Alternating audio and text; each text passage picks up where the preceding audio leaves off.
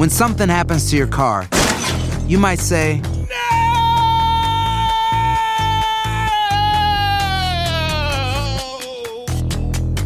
My car. but what you really need to say is something that can actually help. Like a good neighbor, State Farm is there. And just like that, State Farm is there to help you file your claim right on the State Farm mobile app. So just remember, like a good neighbor, State Farm is there. State Farm, Bloomington, Illinois. Boost Mobile tiene una gran oferta para que aproveches tu reembolso de impuestos al máximo y te mantengas conectado. Al cambiarte a Boost, recibe un 50% de descuento en tu primer mes de datos ilimitados. O, con un plan ilimitado de 40 dólares, llévate un Samsung Galaxy A15 5G por $39.99. Obtén los mejores teléfonos en las redes 5G más grandes del país. Con Boost Mobile, cambiarse es fácil. Solo visita boostmobile.com. Boost Mobile, sin miedo al éxito. Para clientes nuevos y solamente en línea, requiere AroPay. 50% de descuento en el primer mes requiere un plan de 25 dólares al mes. Aplican otras restricciones. Visita boostmobile.com para detalles. Si no sabes que el Spicy McCrispy tiene Spicy Pepper Sauce en el pan de arriba y en el pan de abajo, ¿qué sabes tú de la vida? Para, pa, pa, pa. Enigma sin resolver es un podcast para mayores de edad. Algunos escuchas pueden encontrar el contenido del programa ofensivo. Recomendamos la discreción de la escucha, especialmente para menores de edad.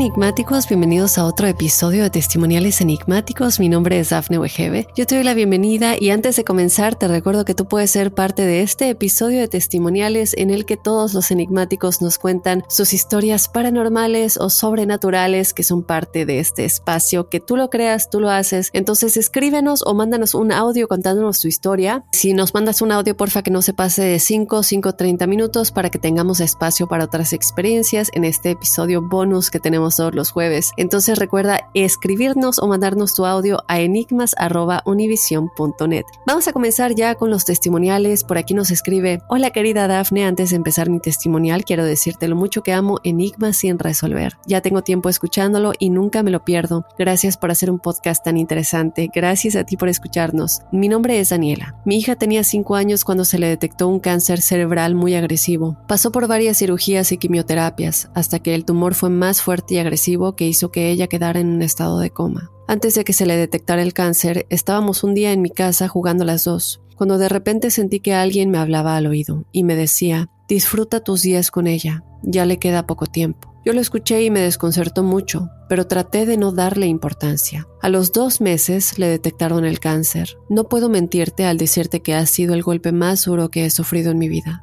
Para mí era muy doloroso ver a mi niña en ese estado. Un día antes de que ella falleciera, yo había hablado con ella y le decía que si ella quería irse con Diosito, que podía irse libremente, que mamá y papá no se iban a molestar con ella por irse. Yo le decía que a pesar de todo siempre la iba a amar y que la iba a esperar, que desplegara sus alitas para que pudiera volver a correr, a reír y a jugar. Ese día lloré como no tienes una idea. Lloré muchísimo y yo le pedí a Dios que le quitara todo sufrimiento. Ese mismo día soñé que su papá y yo estábamos despidiéndonos de ella en el hospital. Recuerdo que el escenario que vi en el sueño fue el mismo que viví al día siguiente. A la mañana siguiente que llegué al hospital, estuve aproximadamente tres horas con ella. Entre las enfermeras y yo la bañamos, pero luego me di cuenta que mi bebé ya no estaba respirando.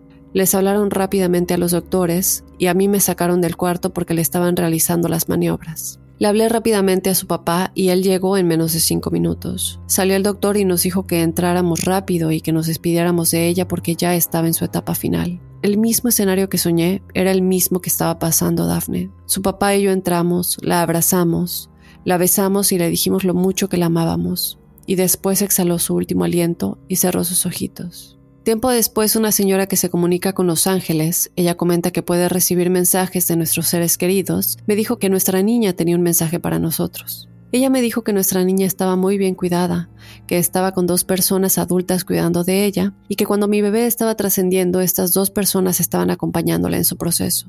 La descripción que me dio de las dos personas coinciden mucho con el físico de mi papá, que falleció en el 2013, y con el de una tía mía. Mi prima, que es la hija de esa tía, me comentaba que le pedía mucho a ella que cuidara a nuestra niña. Nosotros nos quedamos sorprendidos, puesto que nosotros no conocíamos a la señora y ella mucho menos conocía a mi papá o a mi niña. También me dijo que mi niña venía de vez en cuando a verme y que cuando venía ella me abrazaba del cuello. Ella siempre se abrazaba de mí de esta forma. Me platicó cosas personales que yo pasé en el hospital con mi niña que nunca había comentado con nadie. Hay un amiguito de ella que dice que ve a nuestra niña. Él nos comenta que siempre está con un señor y con una señora. El niño nos dice que nuestra niña es muy feliz y que el cielo en donde ella está es muy, muy bonito, donde hay mucha gente feliz y sonriendo. Solamente he podido soñarla una vez y te juro que lo sentí tan real. Ella estaba al lado mío acostadita y se me quedaba viendo mientras sonreía. No puedo mentirte que todos los días la extraño, pero sé que mi bebé está en un mejor lugar, donde yo estaré pacientemente al día que nos podamos volver a ver y estar juntas. Disculpa si mi testimonial fue muy largo, espero que te encuentres muy bien, te mando un abrazo fuertísimo y sobre todo gracias por abrir este espacio para contar nuestros testimoniales enigmáticos. Un abrazo. Ay, mi bella, muchísimas gracias Daniela por contarnos esta historia tan llegadora. Y bueno, hay varios puntos en tu historia que quiero comentar. Primero, eh, cuando nos dices que tú le dijiste a tu hijita que se puede ir tranquila, que ustedes estarán bien, que no se tiene que quedar por ustedes. Esto es algo tan importante y es algo que yo vi cuando mi mamá estaba por fallecer. Estaba yo buscando consuelo en historias de gente que había perdido a sus padres o a seres queridos. Y para saber cómo sobrellevaron el duelo y cómo lo superaron. Y en una de esas historias, un medio me estaba hablando eh, acerca de la experiencia que tuvo con el espíritu de la mamá de un chico. Él comentaba que vemos al chico hablando y el chico pues dice que estaba aferrado a que no quería que su mamá se fuera y estaba con ella todo el tiempo y estaba haciendo todo para que pues no se saliera adelante o viviera un poco más de tiempo y le pedía, mamá, no te rindas, no te rindas. Después de un tiempo la mamá fallece y esta persona contacta a un medium porque quiere hablar con su mamá. El, el medium le dice que la mamá no se podía ir únicamente por él, a pesar de que ella ya estaba cansada, ya quería irse, ya sabía que su tiempo en esta tercera dimensión se había terminado y que su cuerpo físico, este avatar que tenemos para movernos en este mundo material, ya estaba expirado, eh, lo único que la detenía era él. Y el hecho de que él no le había dicho, mamá, está bien, ya puedes irte en paz, eh, voy a estar bien, no te preocupes. Y que eso le pueda dar un respiro y por fin soltar y dejar ir y ya fallecer totalmente, ¿no? Entonces eso a mí me dejó una lección muy grande y después de eso, y, esto es algo que tú comentas aquí y creo que qué bueno que lo traes a colación porque la energía se siente, ¿no? Se siente ese, ese momento en el que nos estamos aferrando a que algo se quede con nosotros o no se vaya y el amor tan grande que esas personas tienen por nosotros hace que de una u otra manera, tal vez inconscientemente, se queden más tiempo el que se tienen que quedar porque no les hemos dado, no permiso, pero el, el está bien, no te preocupes, te puedes ir, ya deja ir, ¿no? Entonces, muchísimas gracias por, primero que nada, por tu fortaleza, porque no te puedo decir que me puedo imaginar el dolor de perder un hijo porque para empezar no tengo hijos, pero mi, mi admiración va hacia ti. Eres una persona muy valiente, y yo te quiero mandar todo mi amor, todas mis bendiciones. Luego quiero platicar de el cielo, ¿no? Mucha gente dice, bueno, pero es que el cielo no, ¿qué es el cielo, no? ¿Qué es el cielo y qué es el infierno? Bueno, esto lo platicamos ya en, varios, en varias ocasiones y de nueva cuenta yo recomiendo a Dolores Cannon. Ella habla mucho del plano astral y los niveles en el plano astral, ¿no? El bajo astral. Y lo que ella explica es que en este plano astral, eh, la gente que estaba enferma pasa por un momento como de recuperación, em, porque a pesar de que tu cuerpo físico ya lo dejaste atrás, el alma sí se queda como con mucho peso encima de cualquier enfermedad que hayas tenido. Entonces, si falleciste por enfermedad, pasas por un, un tiempo de recuperación, de recuperación, de sanación, antes de pasar a lo que es la revisión de tu vida y ya hablar con tus guías espirituales y todo esto. También eh, cuenta que lo que vemos aquí en la Tierra, cosas tan hermosas como las auroras boreales, los bosques, las montañas, el cielo, el mar, todo eso que se ve tan bonito aquí en la Tierra, se ve duplicado, triplicado, mil veces más hermoso en este plano astral, en el alto astral. Mucha gente dice, bueno, pero ¿qué es el cielo? El cielo realmente, por la descripción que tenemos, no es el cielo, sino que es otra dimensión, es el plano astral y es realmente el lugar al que pertenecemos. Nosotros recordemos que simplemente somos seres espirituales viviendo una experiencia humana, no al revés. Entonces, este cuerpo humano realmente no es quienes somos, simplemente es el avatar que nos tocó para estar, eh, para poder movernos y experimentar en esta escuela, ¿no? Eh, y ya cada uno nos toca graduarnos en determinados momentos y volver a pasar a donde es nuestra casa. Entonces, tienes toda la razón en pensar que tu beba no ha, no ha muerto porque ella está más viva que nunca, de hecho está más viva que nosotros, más despierta, está en el lugar en donde realmente pertenecemos. Y me da gusto que hayas hablado con una angelóloga que te haya podido ayudar eh, a pasar por este proceso, eso siempre es importante, hablar con angelólogos, con tanatólogos también. Y, y mencionando rápidamente lo de, lo de estas personas que nos pueden ayudar y, lo que tú comentabas al principio de tu hija, de que tú le dijiste que ya se podía ir. Yo quiero poner el ejemplo rápidamente, regresando al momento en el que un tanatólogo estaba hablando con mi mamá y con nosotros, pues para poder a ella dejarla desprenderse e irse en paz y a nosotros dejarla ir. Y en privado él habló con mi mamá y mi mamá le dijo que no se podía ir o que sentía que no podía irse porque yo le estaba deteniendo, no mi papá y no mi hermana sino yo. Y es muy curioso porque yo no vivo en México. Yo no vivo en México como mi papá y mi hermana que están con ella. Bueno, que estaban con ella. Pero yo estaba y obviamente en ese momento fui, eh, estuve ahí varios meses con ellos. Pero cuando yo viajé a México, yo viajé con la mentalidad de la voy a curar. Voy a hacer un milagro, voy a estar con ella, vamos a salir de esto. Entonces, cuando yo llegué, mi papá y mi hermana ya habían pasado por ese proceso y ya me, ya me habían dicho tienes que venir a México. Pero yo llegué con la mentalidad de voy a hacer un milagro o la voy a ayudar o va a salir adelante o a vivir más tiempo. Y yo creo que ahí es donde entró el hecho de que yo todavía no la quería dejar ir. Primero porque no estuve con ella, pues no vivía yo en México. Entonces siento que no tuve tanto tiempo y también el hecho de pensar que, pues que yo iba, a hacer una diferencia, ¿no? En, el hecho de que se pudiera recuperar o no. Em, obviamente un pensamiento tonto, pero con de esperanza y que venía con la mejor de mis intenciones. Entonces, cuando el tanatólogo habló conmigo y me dijo que mi mamá le había dicho que no podía irse o que sentía que algo la detenía y que ese algo era yo, me cayó tanto el 20 cuando vi esta experiencia de este muchacho que le pasaba lo mismo con su mamá y que el medium le dijo es que ellos pueden sentir que tú no los dejas ir, aunque no les digas, ellos lo pueden sentir. Y eso inconscientemente los detiene. Entonces, cuando alguien está muy enfermo, creo que yo sí agradezco mucho el hecho de que hayas traído esto de tu niña, Daniela, porque es algo que no pensamos muchas veces. Creemos que no influye cuando alguien está enfermo y que nosotros nos aferremos, pero ellos sí necesitan escucharnos, decirles, está bien, no te preocupes por mí, te dejo ir, ¿no? Eh, quiero que seas feliz, ya, ya puedes soltar. Nada más quería hacer ese comentario porque es algo que igual me comentó el tanatólogo que nos ayudó y que creo que es otro ejemplo de que esto es real. En fin, vámonos con otro testimonial. Por aquí nos dice, hola Dafne, un placer saludarte. Te escribo desde Costa Rica. Me gusta mucho tu podcast. Mi hija fue la que me lo recomendó. Ella también te sigue.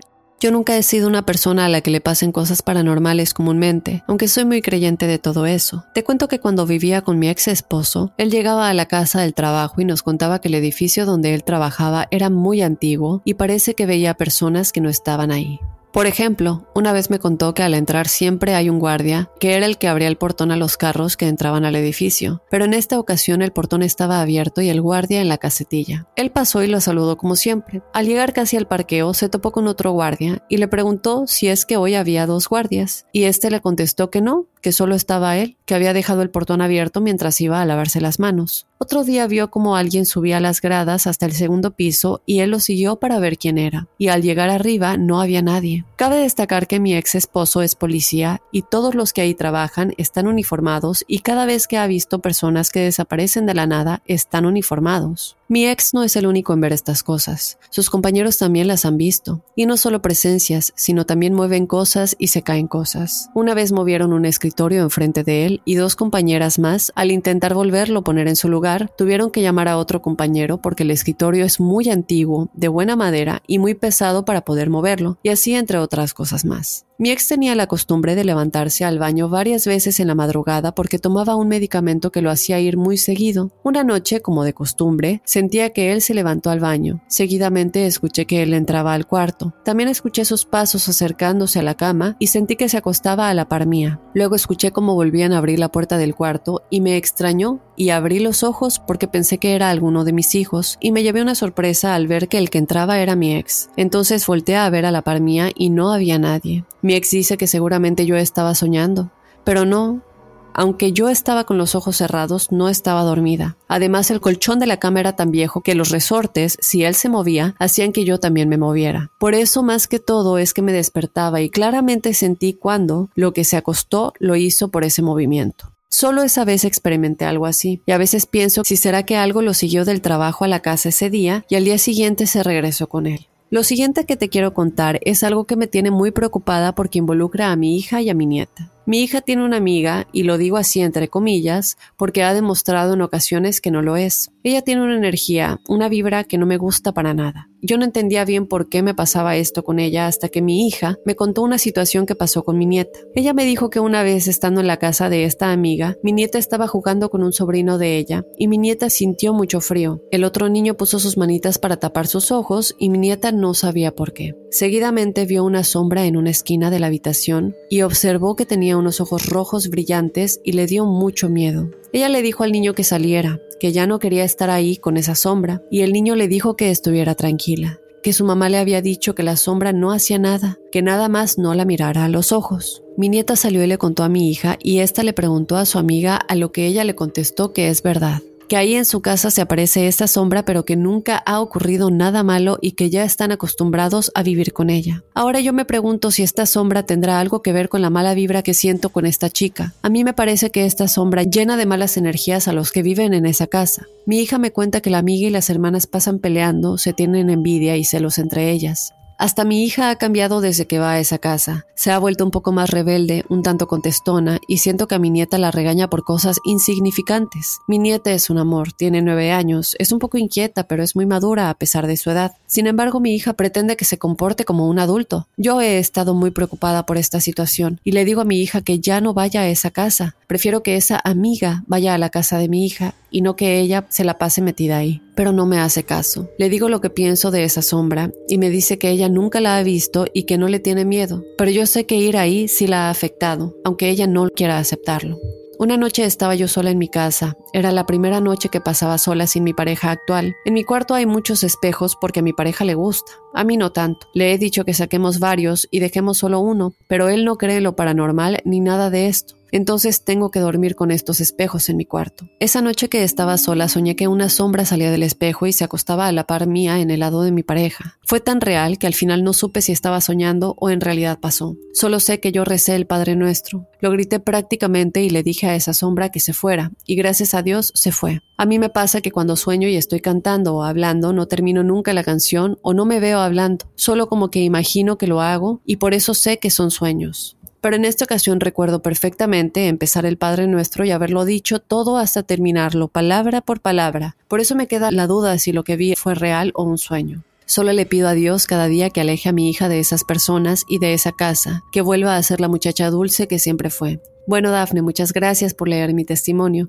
Que Dios derrame muchas bendiciones para ti y tu programa. Muchísimas gracias. Te mando un abrazo muy, muy grande eh, hasta Costa Rica. Muchísimas gracias por habernos escrito tu historia y, en efecto, aquí no estás equivocada. No estoy diciendo que 100% la actitud de esta amiga o los cambios que ha tenido tu hija en su personalidad sean debido a esta sombra que tú has visto, pero sí es importante recalcar que las energías negativas y lo hemos dicho en otros testimoniales y también en otros episodios, que tanto energías como objetos que tienen estas energías o casas que tienen estas energías pueden influir en el comportamiento que tenemos, en los pensamientos que tenemos, en las actitudes que tomamos hacia ciertas cosas de una manera negativa si evidentemente no son espíritus de luz. Y lo mismo pasa con los espíritus de luz. Cuando nosotros de pronto nos sentimos felices, muy, muy felices, sentimos que de pronto algo muy bueno nos va a pasar, se nos pone la piel de gallina de la nada y sentimos como un escalofrío de luz, no de mal,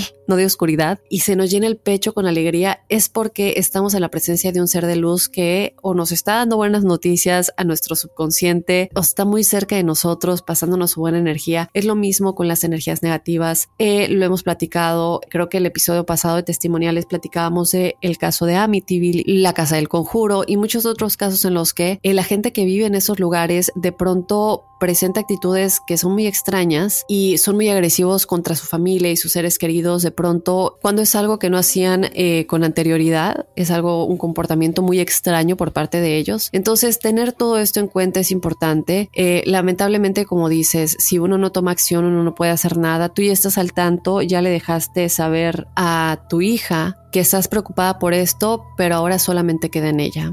Lo más que te puedo recomendar es que le regales una piedra, un cuarzo eh, de protección y que la ayude a protegerse de estas entidades y de estas energías y seguir pidiendo, como dices. Con respecto a la amiga, pues sí, se puede insistir en que es mejor que ella vaya a la casa de tu hija, pues sería lo mejor. Lamentablemente, bueno, aquí como ya dijimos, únicamente es decisión de ella al final. Eh, la única que puede tomar esta decisión es tu hija y creo que lo, más recomendable es que esté protegida de estas energías. A lo mejor, como te digo, regálale un objeto eh, de protección eh, que la pueda ayudar de alguna manera a realizar como una barrera, ¿no? Que no puedan afectar su, su campo energético. En fin, de nueva cuenta, muchas gracias por contarnos tu experiencia y de nueva cuenta otro ejemplo de cómo pueden afectarnos esas energías malas o lugares que tienen estos espíritus del bajo astral ahí de manera negativa. Entonces, bueno, de esta manera nos vamos a despedir de los testimoniales de esta semana. Tenemos varios, sean pacientes por favor con nosotros. Tenemos audios, también tenemos más testimoniales desde luego escritos. Poco a poco vamos dándole seguimiento a todos y a cada uno de ustedes. Pero si tú quieres ser parte de este episodio de testimoniales enigmáticos, yo te invito a que nos escribas o nos mandes tu audio a enigmas.univision.net y de igual manera a que nos sigas en las redes sociales. Estamos en Instagram y en Facebook como Enigmas sin resolver. Yo soy Dafne Wegebe y te espero el próximo jueves con más testimoniales enigmáticos y desde luego el lunes con otro enigma sin resolver.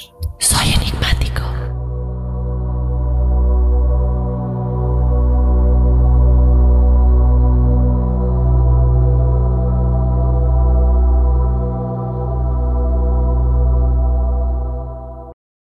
Aloha mamá. Sorry por responder hasta ahora. Estuve toda la tarde con mi unidad arreglando un helicóptero Black Hawk. Hawái es increíble. Luego te cuento más. Te quiero. Be All You Can Be, visitando goarmy.com diagonal español.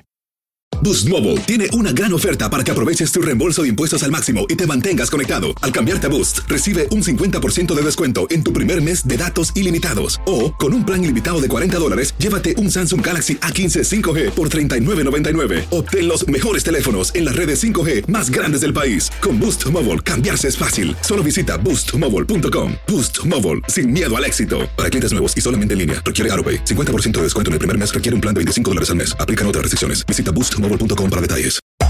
Hacer tequila, don Julio, es como escribir una carta de amor a México. Beber tequila, don Julio, es como declarar ese amor al mundo entero. Don Julio es el tequila de lujo original, hecho con la misma pasión que recorre las raíces de nuestro país. Porque si no es por amor, ¿para qué? Consume responsablemente. Don Julio Tequila, 40% alcohol por volumen, 2020. Importado por Diageo Americas, New York, New York.